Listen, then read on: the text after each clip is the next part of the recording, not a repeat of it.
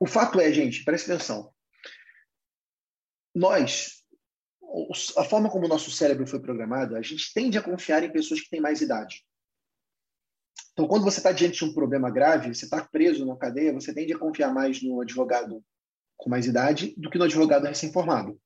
Você tende a confiar nisso, porque a idade ela referencia, ela referencia no nosso cérebro confiança. Esse cara já teve experiência que eu não tive.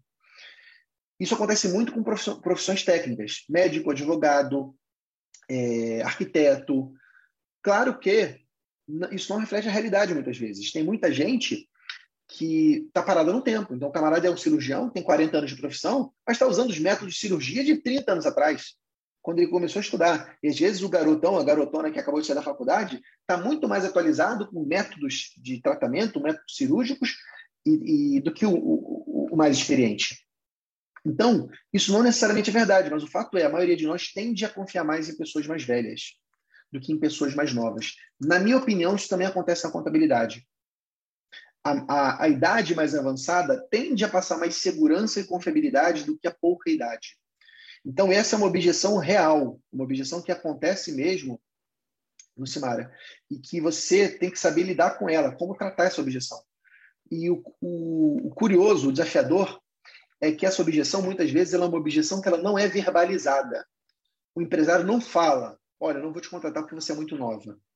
Ele não tem essa deselegância ele simplesmente não te contrata, ele te enrola, ele às vezes cria uma outra, uma outra, uma mentira, né, como fala no PFCC, ele cria uma mentira, mas o que está impedindo ele, no coração dele, de, de avançar, é que ele não está sentindo confiabilidade em você, por conta da idade.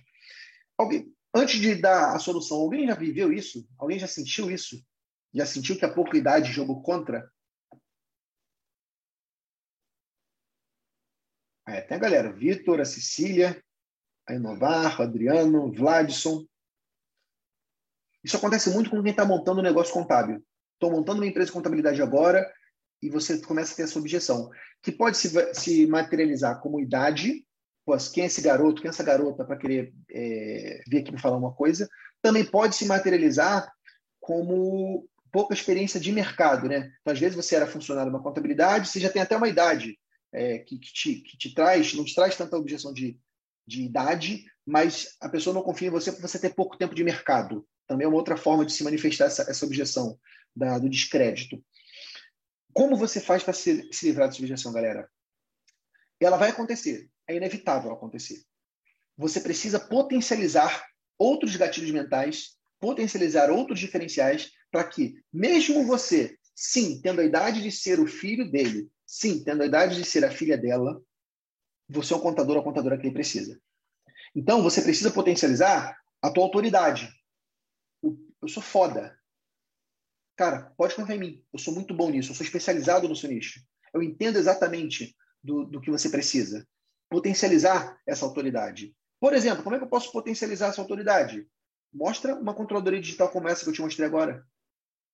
Imagina só, um empresário que tem a gestão toda bagunçada, e de repente você mostrar ao seu empresário, eu vou levar a tua empresa para esse nível de gestão. Você vai poder ter um painel que você vai poder acompanhar todo dia, se você quiser, suas vendas, suas, compras, seu controle de estoque em tempo real. Você vai poder acompanhar a tua lucratividade da sua empresa, quem é o vendedor que mais vende, como é que está teu resultado. Mostra isso. Gatilho mental dá? Prova. Prova isso. Quando você evidencia isso, quando você prova, fica claro para o empresário.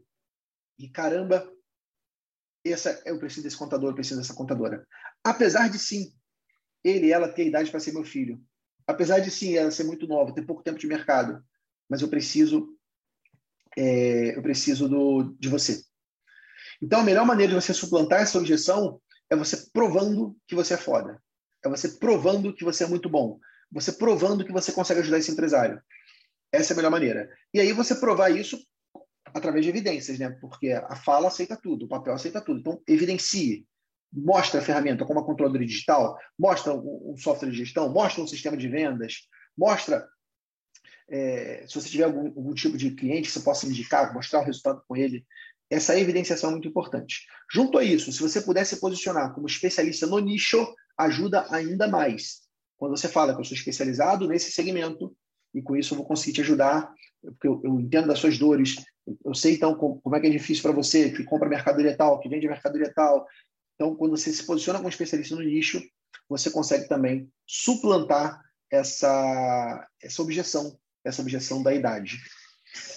Essas são as principais maneiras. Quando você mostra que você é especialista, o empresário tende a ceder, ele tende a, a desconsiderar a tua pouca idade, a tua pouca experiência.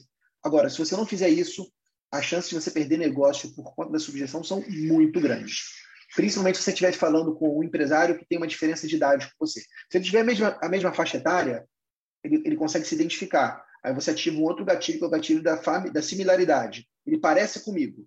Então aí foi show. Agora, se você tem uma diferença de idade relevante com o teu cliente, você é muito mais novo, muito mais nova, se você não souber usar a autoridade para se colocar no mesmo pedestal, você não fecha negócio. Thank you.